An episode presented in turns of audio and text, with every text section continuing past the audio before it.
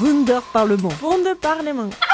Yes, do you have my voice? Wunderparlament. Apprendre, apprendre à faire de la radio. Il presidente. Ucz się radia. Aprende a hacer radio. Leer radio maken. Chaque mois au Parlement européen à Strasbourg. En el Parlamento Europeo de Estrasburgo. W Parlamencie Europejskim w Strasburgu. Czekamy na Ciebie. In Straatsburg.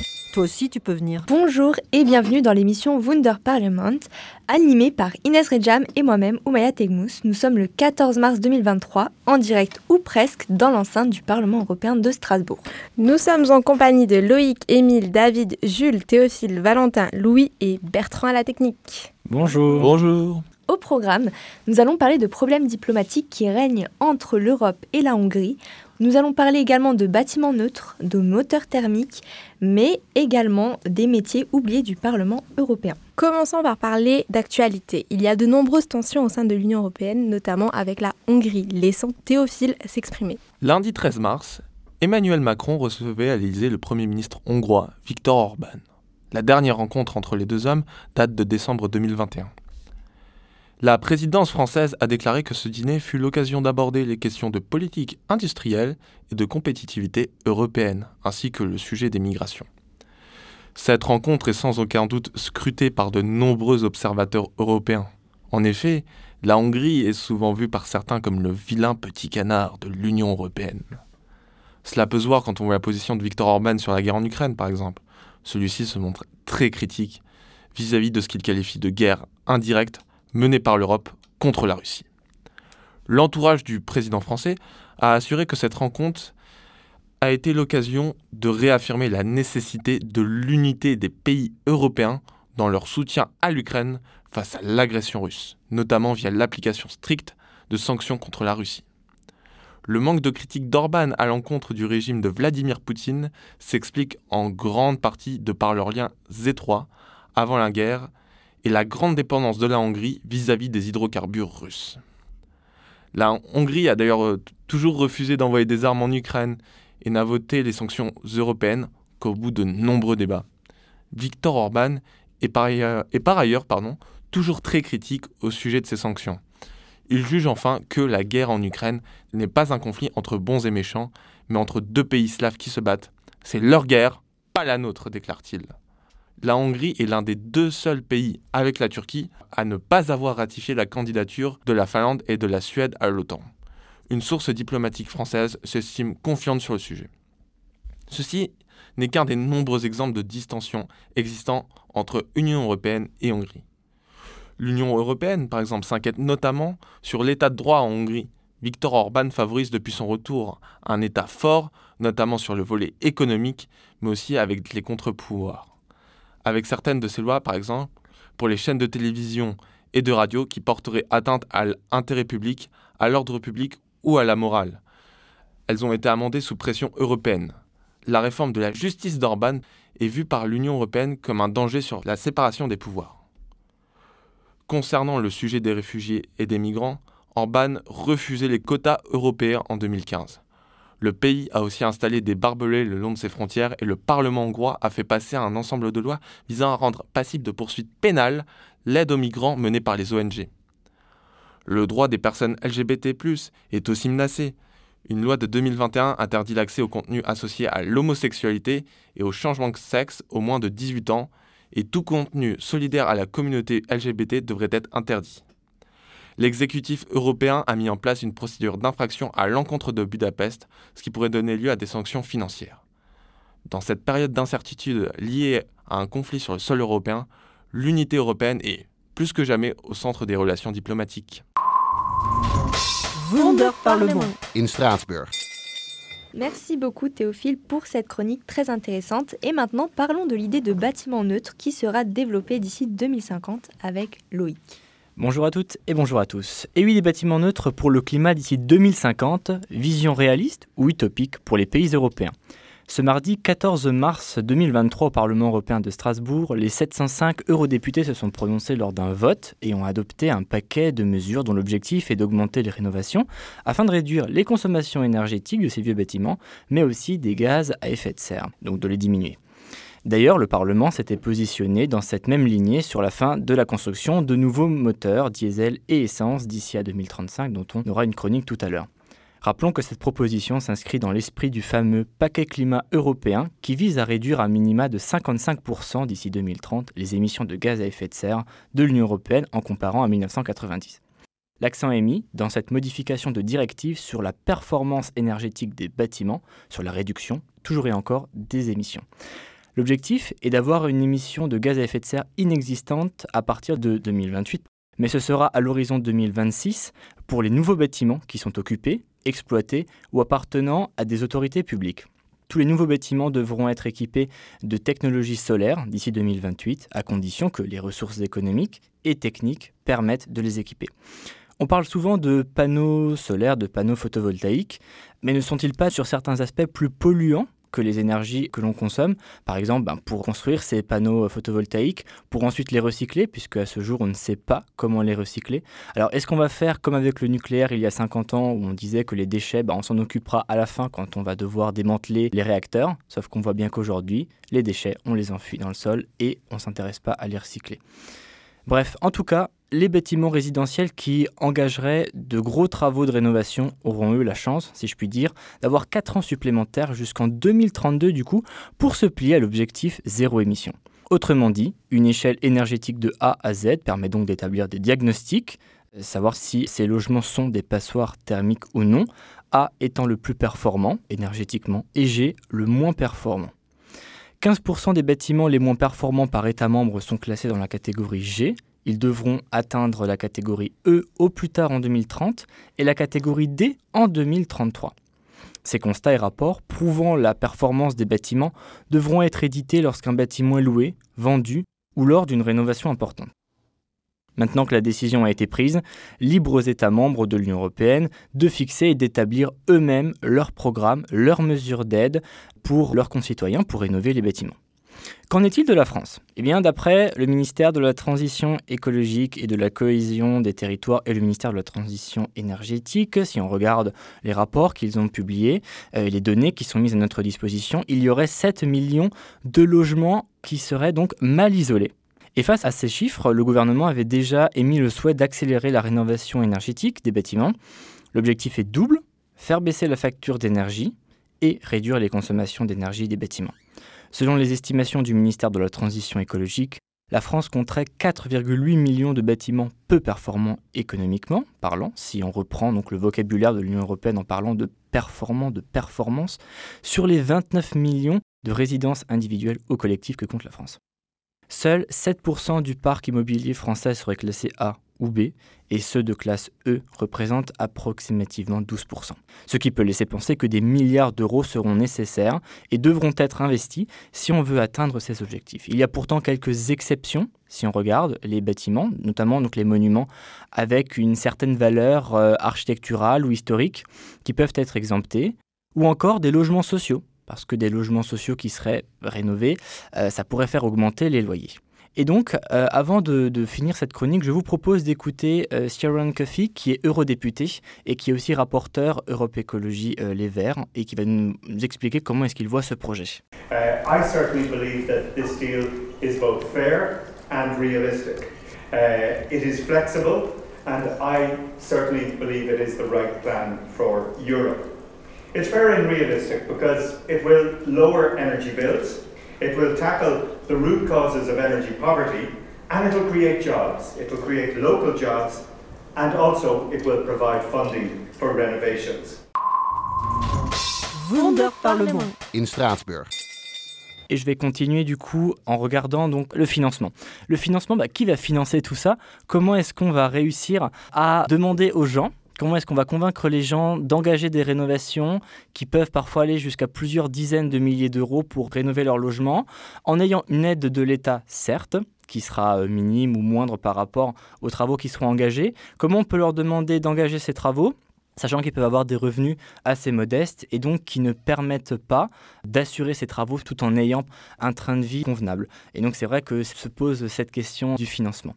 Et pour finir cette chronique, je vous propose d'écouter la réaction, ou du moins la réponse de Thierry Mariani, qui a été prise ce matin, donc ce matin, mardi 14 mars 2023, lors de la sortie de l'hémicycle après la session de vote.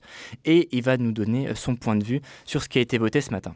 Alors du coup, bah, qu'est-ce que vous pensez du résultat de, ce vote qui vient de s'effectuer? Euh, bah, Écoutez, sur euh, le texte le plus important qui a été euh, voté aujourd'hui, c'est sur les nouvelles normes en matière de bâtiments. C'est-à-dire que, comme toujours, l'Europe veut le mieux et tout de suite, en étant, à mon avis, complètement déconnectée de la réalité. C'est-à-dire qu'on vient de voter de nouvelles normes pour l'isolement énergétique, sécurité dans les bâtiments, qui sont différentes selon les niveaux des États et qui vont être appliquées très rapidement. Concrètement, ça signifie quoi? Ça signifie que dans les cinq années à venir, si vous avez un appartement à vendre ou un appartement à acheter, ça risque de vous coûter beaucoup plus cher. Pourquoi? Parce que la France est l'un des pays qui a l'un des patrimoines les plus anciens. Et donc euh, ce Parlement est sympathique, mais il fonctionne comme une ONG, c'est-à-dire qu'on veut le bien pour tout le monde tout de suite. On se moque de savoir combien ça coûte. Vous en avez une excellente illustration aujourd'hui. Et pour vous, est-ce qu'il y aurait une, priorité euh, plus importante que celle-là euh, au Parlement européen Non, mais il y a plein de priorités. Le hasard fait que fait qu'aujourd'hui c'était ce texte-là. Voilà, si vous étiez venu demain, il y avait d'autres textes. Mais euh, vous savez que pendant les sessions, on vote mardi, mercredi, jeudi, donc pendant trois jours. Dans ces trois jours, on doit voter à chaque fois une dizaine de textes. Donc il ne faut pas voir Aujourd'hui, ce n'était pas forcément le texte le plus important, il y en aura d'autres. Voilà. Et puis, il y a des textes importants dans toutes les commissions. Voilà. Vous avez compris que je suis très sceptique. In Straatsburg. Merci beaucoup Loïc pour ces questions très intéressantes. Dans le même thème, nous allons aborder l'interdiction des moteurs thermiques avec notamment Émile. Émile, peux-tu nous en dire plus sur ce sujet? Oui, bonjour à toutes et à tous. Alors, si vous avez été un minimum attentif à l'actualité de ces dernières semaines, de ces derniers mois, vous n'avez pas pu passer à côté du texte européen concernant l'interdiction de produire, de vendre des voitures neuves dotées d'un moteur thermique à partir de 2035. Cette mesure pourrait participer à atteindre l'objectif de neutralité climatique d'ici 2050. En effet, cette mesure pourrait permettre de réduire drastiquement les émissions de CO2 des voitures, ce qui est important étant donné que le transport routier représente un cinquième des émissions de CO2 de l'Union européenne. Si le texte est finalement voté, il sera encore possible d'acheter et de vendre des voitures après 2035 d'occasion, fonctionnant à l'essence ou au diesel, mais l'Union européenne précise tout de même que le coût du carburant et des assurances de ces véhicules pourrait fortement augmenter. Cette mesure tend évidemment à amener les personnes à acheter des voitures électriques. Les avantages de ces véhicules électriques, selon l'Union européenne, sont que le prix de l'électricité est inférieur au prix de l'essence et que le coût d'entretien des véhicules est moindre. Cependant, les véhicules électriques ont également des inconvénients. Tout d'abord, leur prix. En effet, pour le moment, le prix des véhicules électriques est plus élevé que pour les voitures à moteur thermique. Il n'y a pas encore de marché d'occasion pour les voitures euh, à moteur électrique, ce qui fait qu'il faut les acheter neuves. Automatiquement, elles sont plus chères.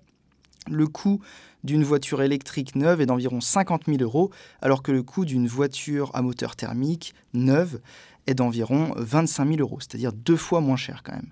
Ensuite, il y a la question du recyclage des batteries au lithium qui sont utilisées pour les voitures électriques. Actuellement, on ne sait pas comment les recycler. Enfin, il y a le manque d'infrastructures pour charger les véhicules électriques, surtout dans les campagnes et les régions les moins peuplées. On peut voir qu'il y a deux fois moins de points de recharge entre l'île de France et la Bretagne. Si le texte avait été approuvé par le Parlement européen mardi 14 février 2023, l'Allemagne a retourné sa veste. Il y a quelques jours, l'Allemagne s'est finalement opposée au texte qui prévoyait l'interdiction des voitures thermiques pour 2035 et la généralisation de l'électrique. Par cette opposition, l'Allemagne a bloqué le vote des 27 États membres. L'Allemagne n'est pas la seule à être sceptique face à ce texte important. En effet, elle est soutenue par l'Italie, la Pologne, la Bulgarie ainsi que la République tchèque. L'Allemagne souhaite une prolongation pour les moteurs thermiques après 2035, à partir du moment où ces derniers fonctionnent avec un carburant de synthèse. Pour rappel, un carburant de synthèse, appelé aussi e-fuel ou encore e-carburant, est un carburant obtenu sans pétrole via un procédé chimique à partir de matières premières contenant du carbone et de l'hydrogène. la France s'oppose à la position de l'Allemagne. En effet, Bruno Le Maire, ministre de l'économie français, a assuré que l'Allemagne commettait une faute environnementale ainsi qu'une faute économique, car l'Europe a 5 à 10 ans de retard sur le véhicule électrique par rapport à la Chine. Bref, affaire à suivre. Wunder Parlement. In Straatsburg. Merci beaucoup Émile pour cette chronique. Et maintenant, petite pause avec le programme des débats du Parlement européen de demain, donc le 15 mars 2023. Écoutons un court extrait. Le flash d'actualité du Parlement européen. Les députés débattront demain en plénière avec Charles Michel, le président du Conseil européen, et Ursula von der Leyen, la présidente de la Commission. Ils présenteront leurs exigences et leurs attentes pour le prochain sommet de l'Union européenne. Ce sommet portera sur la guerre de la Russie contre l'Ukraine, la compétitivité et le marché unique. À l'ordre du jour figurent également les moyens de stimuler l'économie de l'Union et les questions liées à l'énergie. À la suite de la Journée internationale des femmes qui s'est déroulée le 8 mars, deux invités prestigieuses s'adresseront aux députés demain dans l'hémicycle. La première est Shirin Ebadi, la lauréate iranienne du prix Nobel de la paix 2003, qui s'est distinguée pour ses actions en faveur des droits des femmes et des enfants. La seconde est Samantha Cristoforetti, astronaute italienne de l'Agence spatiale européenne et la première femme commandante de la Station spatiale internationale. Le Parlement discutera ensuite des défis auxquels les défenseurs des droits de l'homme sont confrontés lorsqu'ils défendent la santé et les droits sexuels et reproductifs. Suite au tragique naufrage au large des côtes italiennes dans lequel au moins 70 personnes se sont noyées, les députés débattront demain des mesures à prendre pour prévenir les départs irréguliers et les pertes de vie humaines. Ils feront le point avec la présidence suédoise du Conseil et la Commission sur la solidarité et le partage des responsabilités en Europe en ce qui concerne la politique de migration et d'asile. Et maintenant, passons à micro-trottoir pour parler des métiers oubliés du Parlement avec David et Jules. Nous t'écoutons, Jules. Bonjour à toutes et à tous. David et moi, on parcouru l'immense bâtiment qu'est le Parlement européen.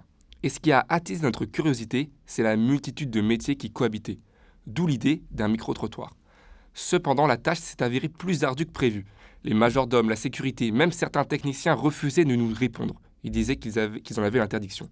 Heureusement, nous avons pu rencontrer une maquilleuse, la première du Parlement, une technicienne et la responsable du bar visiteur. Ce micro-trottoir s'intéresse à ces métiers un peu oubliés du Parlement qui n'est pas composé que de députés ou de journalistes. Bonne écoute. Bonjour, Jules Sauvage, je suis en compagnie de Anita Sundaramurti. D'accord. Euh, est-ce que vous pouvez me dire ce que vous faites au Parlement européen? En quoi consiste votre, votre travail? Alors moi je travaille pour le groupe euh, NG qui a la maintenance de tout ce qui est euh, chauffage et climatisation de tout le bâtiment, de tous les bâtiments. Et moi j'ai la partie un petit peu supervision d'une plateforme téléphonique où on reçoit tous les appels pour des demandes d'intervention. Et donc c'est une plateforme qui, réceptionne tous ces appels-là. Et ensuite, suite à ça, on envoie nos techniciens sur place pour faire les interventions. Et donc moi je fais le suivi de ces interventions. À quoi ressemble une journée type d'une superviseuse de plateforme téléphonique, c'est ça du coup? Euh, Donc euh, bah, on suit les interventions qui arrivent. Par exemple ça peut être euh, des, demandes de, des demandes pour des, des, ampoules qui ne fonctionnent pas. Donc on envoie nos techniciens. Nos techniciens vont changer l'ampoule sur place. Donc moi je vérifie si ça a été fait en temps ou en heure. Et si le, problème se, répète après, par, la suite, on fait des analyses et des statistiques sur le nombre d'interventions qu'on peut avoir dans une euh, journée par session. Et alors du coup, euh, c'est quoi votre parcours qui vous a amené du coup à venir à travailler dans cette entreprise et au Parlement européen? Euh, Un petit peu par hasard. j'ai fait, j'ai travaillé moi-même pour cette plateforme téléphonique. Et bah, après, comme au bout de 8 ans de, d'expérience. Du coup, en fait, on avait besoin en fait, d'un poste de superviseur. Donc, du coup, on m'a internalisé euh, comme ça. Alors, bonjour, je me trouve en compagnie de Françoise. Françoise, donc vous travaillez au Parlement, vous êtes maquilleuse. Est-ce que vous pourriez euh, nous décrire votre métier en une journée euh, habituellement, comment ça se passe? À maquiller les gens qui vont passer en direct sur les différentes chaînes européennes.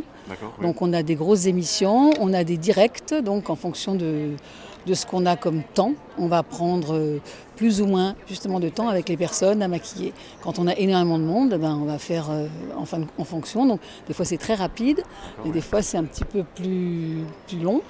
D'accord, très bien. Donc je pense que vos journées sont chargées quand même au Parlement. En général Est-ce que vous avez un planning? Est-ce que vous suivez un, un, fil conducteur à chaque fois ou comment ça se passe du coup? Non, non, il n'y a pas de, ça vient, on vient pas comme on veut. Bon, de temps en temps, quand on a le temps, comme on est trois, le mardi et le mercredi, donc il n'y a pas de problème, on peut prendre les gens au dernier moment, mais sinon c'est réservé pour les plateaux et les différents directs qu'on a à faire. Donc c'est pas au dernier moment, on peut pas se permettre de prendre quelqu'un, surtout si on attend quelqu'un pour une émission. Enfin, on va devoir respecter le planning. Donc on suit un planning, le planning des, des équipes. D'accord, très bien, je vous remercie. Et j'ai une dernière petite question. Comment en fait vous avez été recruté ici? Quel est votre parcours en fait? Mon parcours, euh, je suis la plus ancienne maquilleuse du Parlement, la première, et la plus ancienne. Et donc le recrutement s'est fait sur un, un CV. À l'époque, il n'y avait pas de maquilleuse sur les émissions, donc on a, on a trouvé ça bien il y a plus de 30 ans. Et en fin de compte, euh, maintenant, c'est devenu une habitude. Les gens ont l'habitude de se faire maquiller pour passer pour les différentes émissions euh, télévisuelles. Donc je travaille comme, chez comme à TF1, comme à France 2, donc on a le même travail. D'accord, vous êtes au nombre de trois du coup, vous m'avez dit, c'est ça? Trois sur le lobby, enfin tout ce qui est direct. Et il y a la Voxbox. La Voxbox, c'est tout ce qui se passe sur Internet directement. Et là, il y a aussi une maquilleuse. Donc nous sommes quatre euh, ici en ce moment. Avant, j'étais seule. Après, on a été deux. Après, trois. Et là, depuis euh, cette année, on est quatre. J'ai atterri ici par hasard. J'ai commencé à la fabrication des sandwichs. Donc vous êtes, vous êtes la chef ici, on m'a dit euh, Alors non, je ne suis pas vraiment la chef parce que la, personne responsable de ce bar, malheureusement, n'est pas là. Ben, c'est moi qui prends sa place le temps qu'elle revienne. D'accord, très bien. Et sinon, comment se passe une journée? Ben, On arrive ici le matin, donc il faut installer le bar, euh, il faut récupérer donc, euh, les, tout le matériel, toutes les denrées alimentaires qui arrivent. Ensuite, il faut faire de manière à ce que quand le bar il ouvre à 8h, à 8 heures, tout est prêt. D'accord, très bien. Euh, ici, c'est un bar un peu particulier parce que c'est le bar des visiteurs. Donc, on ne peut pas savoir combien, euh, voilà, combien de personnes vont venir, l'influence. Alors, on peut avoir des groupes de 50-80 personnes, comme on peut avoir euh, régulièrement des personnes qui viennent, qui défilent une après l'autre, des, des sandwichs un peu améliorés. Euh, donc ça, c'est des choses que l'on vend pendant la session parlementaire, uh-huh, ce qui est différent après. Hors session, ce bar, c'est pas le bar visiteur en fait.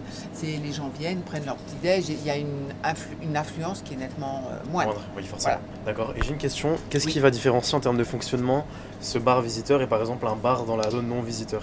Est-ce qu'il y a des différences particulières plus La fréquentation. La fréquentation La fréquentation et également, euh, non seulement la fréquentation, mais également ce qui est vendu. Par exemple, si vous allez au bar général, ils vendent des plats euh, cuisinés, fabriqués sur place, du chaud, euh, beaucoup de choses comme ça. Donc ici, c'est plus le côté visiteur et les gens qui travaillent dans le Parlement qui viennent, parce que d'abord, ils sont au calme. Et puis, euh, bah voilà, c'est plus direct pour eux, il y a moins de monde, il y a moins d'attente. Euh. D'accord, très bien. Bah, écoutez, merci beaucoup pour bah, euh, votre temps et bon courage pour la suite. En merci tout cas. à vous, merci. Bonne journée. Au revoir. Parlement. In. Merci à tous pour vos chroniques et maintenant passons à un petit ressenti de cette journée. Donc qu'est-ce que vous en avez pensé? Émile, tu veux commencer? Pourquoi pas, oui. J'ai trouvé que c'était donc une excellente journée. J'ai appris énormément de choses. C'est vrai que je n'étais jamais euh, venu au, Parlement européen et encore moins en tant qu'apprenti journaliste euh, ou du moins dans le cadre de la radio. Donc euh, vraiment, c'était impressionnant. On a assisté à certains votes bon, qui étaient assez, assez rapides, succincts, mais c'était quand même très intéressant. On a pu voir des, figures telles que Jordan Bardella, de loin, mais quand même ou encore une interview qui a été effectuée par, par Valentin de, euh, de Thierry euh, Mariani. Et euh, enfin bref, voilà, une, une, excellente journée pour moi. voilà, j'ai adoré et je souhaite y retourner dès, que, dès que je le pourrai. Et toi, Jules, qu'est-ce que tu en as pensé? Bah, Comme j'ai pu le dire, voilà, moi, c'était la première fois que je venais au Parlement européen. Et j'ai, bah, dès qu'on est rentré tout de suite, c'est très impressionnant. Voilà, c'est immense. une fois même qu'on rentre dans l'hémicycle, on se rend compte des choses. Voilà, c'est ici que, se passent les choses, c'est ici que les décisions sont prises au niveau européen, c'est ici que, se, prennent les décisions qui, impactent euh, la vie de, millions de gens. Donc euh, voilà, c'est toujours très impressionnant. Et puis euh, même cet aspect journaliste, on avait une carte presse, donc on avait accès à, à plein d'endroits où n'ont pas accès les, les visiteurs. Donc c'est impressionnant, c'est intéressant. On a pu faire des podcasts, des podcasts tous ensemble, réaliser une émission. J'ai pu interroger beaucoup, de, beaucoup de métiers du Parlement. Et bah, pour ça, c'était une super expérience et j'ai vraiment hâte de, de la réitérer. Voilà. Est-ce que quelqu'un d'autre veut réagir peut-être? Alors personnellement, je voudrais dire que j'ai été très surpris par le côté protocolaire du Parlement. Euh, par exemple, ce qu'on a pu vivre tout à l'heure avec Jules. Jules était assis euh, dans l'hémicycle et Jules avait euh, les jambes croisées. Quelqu'un lui a fait remarquer que c'était interdit. Donc j'ai été surpris par cela. on a pu discuter avec cette personne justement à la fin de la session et elle nous a confié qu'effectivement c'est très protocolaire. par exemple, également les sacs sont interdits sur les chaises, les flashs forcément sont interdits. Donc ça m'a beaucoup surpris. J'ai tout trouvé euh, énorme, surpris par l'immensité du lieu et euh, très content d'avoir pu vivre cette expérience avec vous tous. Et je réitérerai très prochainement, euh, avec plaisir, ce petit moment, cette belle journée. Quelqu'un a quelque chose à ajouter encore Je m'incruste encore un petit peu. restez avec nous, écoutez-nous. alors c'est vrai que ouais, c'est vraiment une expérience de dingue qui nous permet d'être dans les locaux. Alors c'est vrai que pour moi, ça fait quelques fois que je viens faire la cinquième ou sixième journée, si on compte en journée. Donc c'est vrai que les locaux ne m'impressionnent plus vraiment, euh, la foule non plus. Par contre, ce qui m'a particulièrement impressionné cette fois-ci, c'est la sortie de l'hémicycle. Je l'avais déjà vécu une fois. Mais c'est vrai que de voir tous ces députés sortir en même temps, discuter ensemble, et puis ensuite euh, être pris à partie par les journalistes le long de leur trajet jusqu'à la cantine notamment, euh, je trouve que c'est assez impressionnant. Euh, c'est très protocolaire, c'est vrai, mais c'est très intéressant à regarder, à observer, et très très souvent, les eurodéputés se prennent au jeu et répondent aux questions, même, même à nos questions. Donc c'est très plaisant d'être ici et c'est vraiment une bonne expérience. Merci à tous pour votre présence et cette journée enrichissante. À bientôt pour de nouvelles aventures.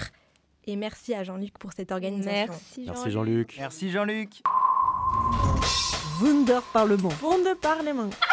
Yes, do you have my voice? Wunderparlament. Apprendre, apprendre à faire de la radio. Il presidente. Ucz się radia. Aprende a hacer radio. Leer radio maken. Chaque mois au Parlement européen à Strasbourg. En el Parlamento Europeo de Estrasburgo. Parlamencie Europejskim w Strasburgu. Czekamy na Ciebie. In Straatsburg. Toi aussi, tu peux venir.